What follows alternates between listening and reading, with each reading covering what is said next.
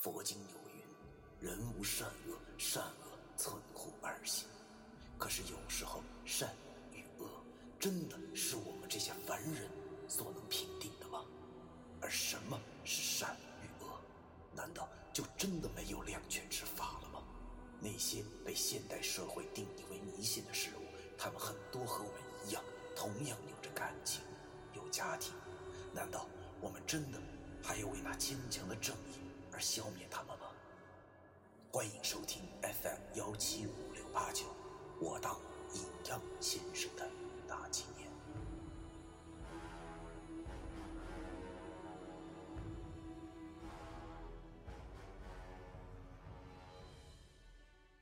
第一百六十二章：棺材上的蛤蟆。请来的帮工是山下马场的老乡。由于甄家挺有钱的，所以基本上那都是抢着来。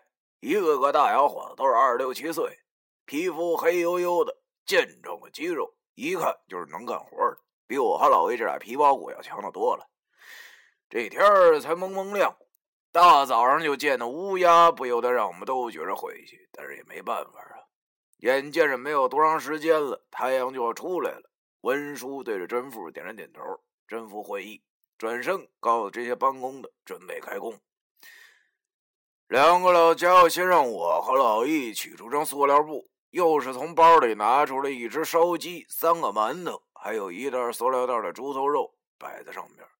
小香炉里点了五支香，五支香又说道：“三支人神鬼，两只定乾坤，一切作罢后，文书对了对表，见离选定的时辰还有些时间，便对众人说：“大家先休息二十分钟吧，吃点干粮。中午不一定什么时候能吃呢。”老一包里背着都是干粮。他便把里头的面包和火腿肠分给那些帮工，发完后，老二又递给我，我没接。面包、方便面、榨菜这三样校园美食，大学的时候都他妈吃伤了。那时候月底没钱，不是泡面就是啃面包。现在一看这玩意儿，胃还反酸水呢。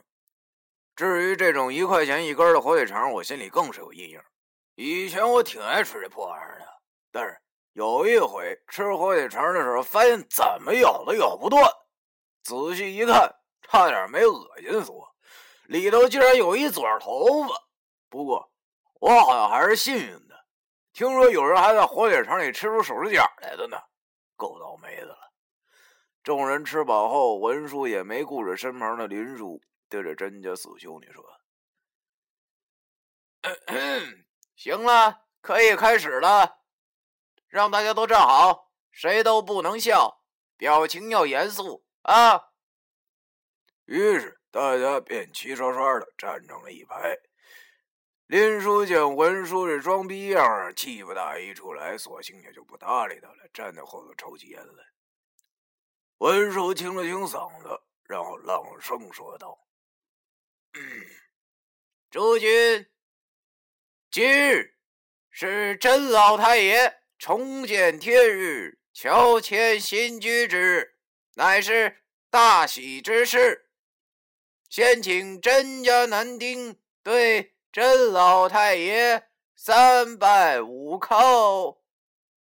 甄家的四个兄弟还有他们的孩子，一听文叔这么一说，便立马的乖乖的跪在了坟前，毕恭毕敬的磕了几个头。文叔让我把火盆拿来。又在里头烧了些元宝纸钱，烧纸其实也有个说道，讲究的不是头一烧不能全烧完，而是要趁纸钱燃烧时，快速的从中间抽出一些，然后扔到两米开外，图的是打点那些孤魂野鬼们，好让他们不来抢这墓主的钱。要说文叔年轻时候的外号“文明呗”，那可不是白叫的。虽然我知道他这老家伙浪得虚名，但是这种骗人的把戏，他倒是十分的擅长。只见这老家伙眉头一皱，右手结了个剑指，嗖的一下就从火盆里夹出了几张还在燃烧的黄纸，然后一甩手就丢了出去，极具视觉效果。给我的感觉，那就好像是传奇里头放火球术似的。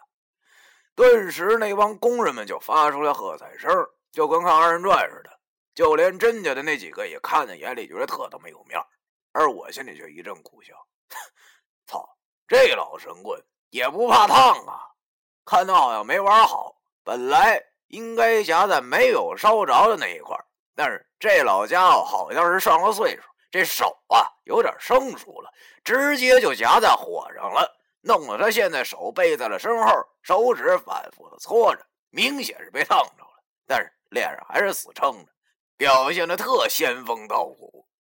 我老易还有林叔站在文叔身后，都看在了眼里，弄得我们仨差点就没忍住笑了出来。文叔回头瞪了我们一眼，我和老易忙低下了头，但是林叔却没屌他，一副幸灾乐祸的模样。两个老家伙对视，谁都不让着谁。好在他们都知道，这种情况下不能闹得太僵，要不那可就丢大人了。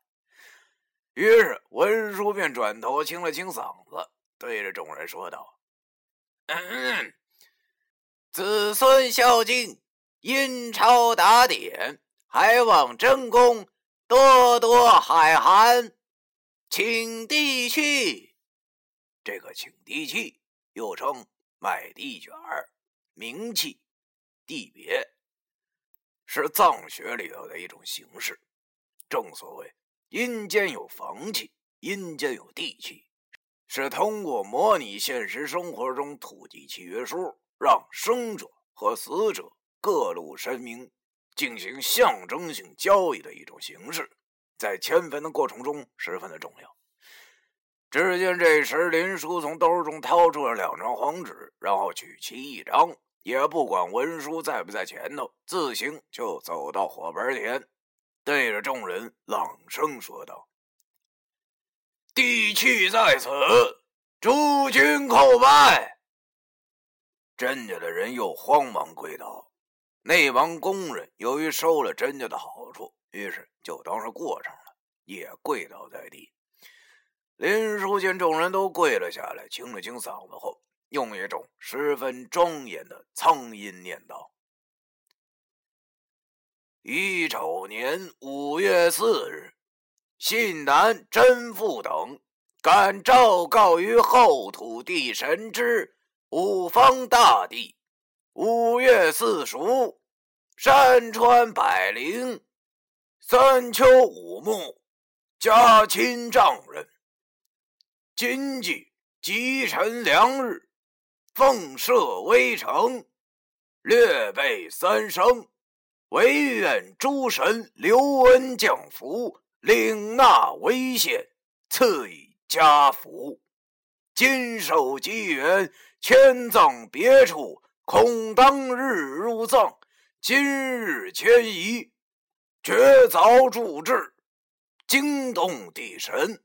发泄上气，行事不谨，触犯幽之，或罗天网，或放魁罡，或惊土府，或月星光，或逆岁时，横干死样，今一并谢过，祈请赐准护佑，一路百殃消亡，死者得安。生者吉祥。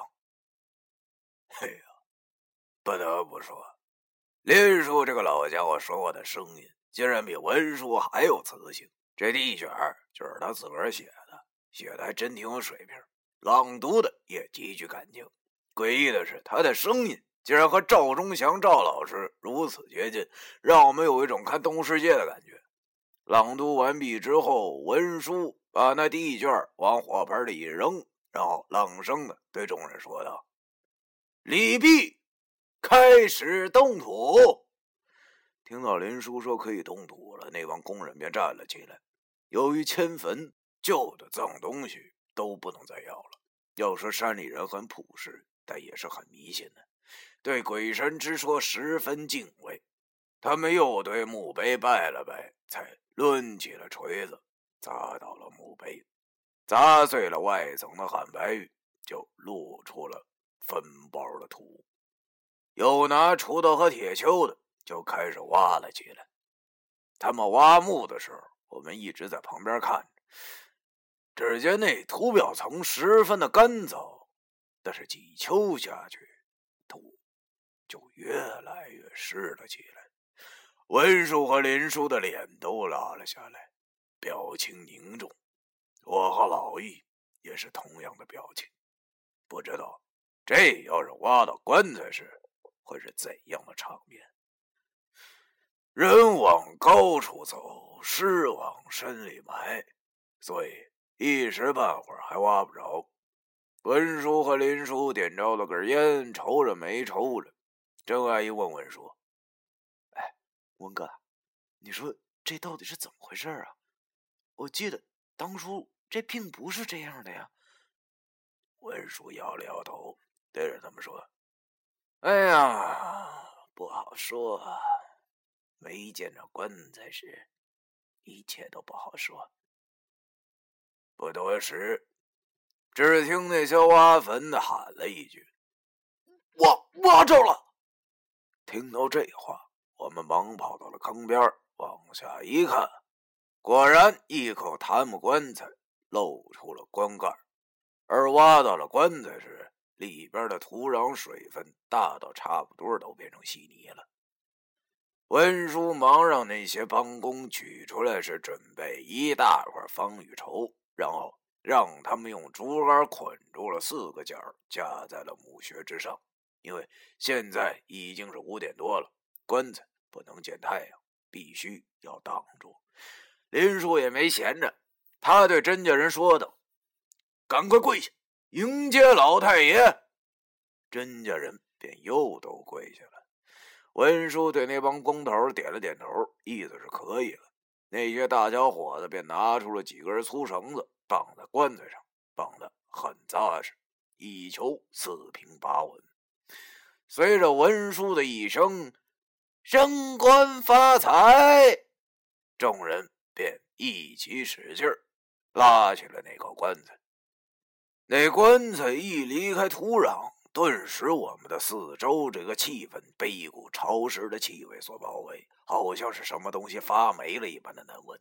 我和老易也上去帮忙，我俩拿着织防雨绸的竹竿遮着棺材，随着众人移动着。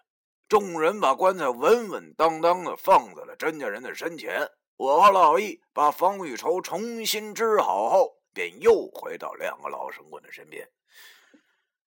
这时，两个老神棍呢，便开始四处的打量着这口棺材，发现并没有什么异样，挺好的一口檀木棺材呀。由于常年埋在那么潮湿的环境下，棺材上的黑漆已经掉的差不多了，整个棺材发出一股有些刺鼻的霉气。不大一会儿，两个老家伙便发现了端倪。只见那棺材盖上有一块湿泥，却弄不掉。那两个老家伙对我老一招手，示意让我俩上。我心中对这俩老神棍一阵鄙视，但是也不能不动手啊。于是我俩便拿出了包中的刻刀，向那块土撬去。土块不怎么硬，但是就是撬不动，仿佛是粘在了棺材盖上一般。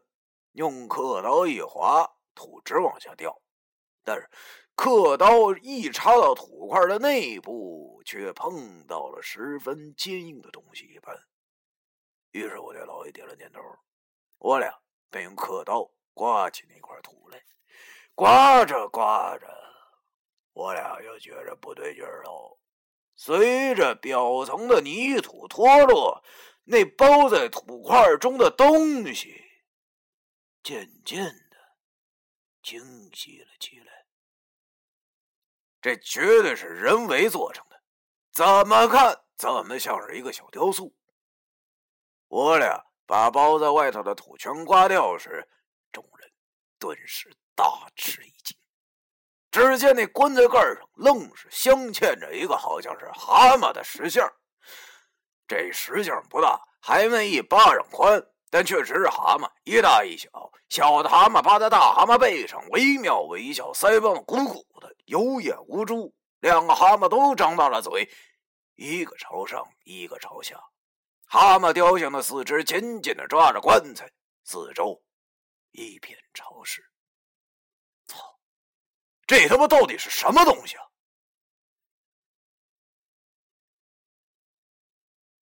第一百六十二章，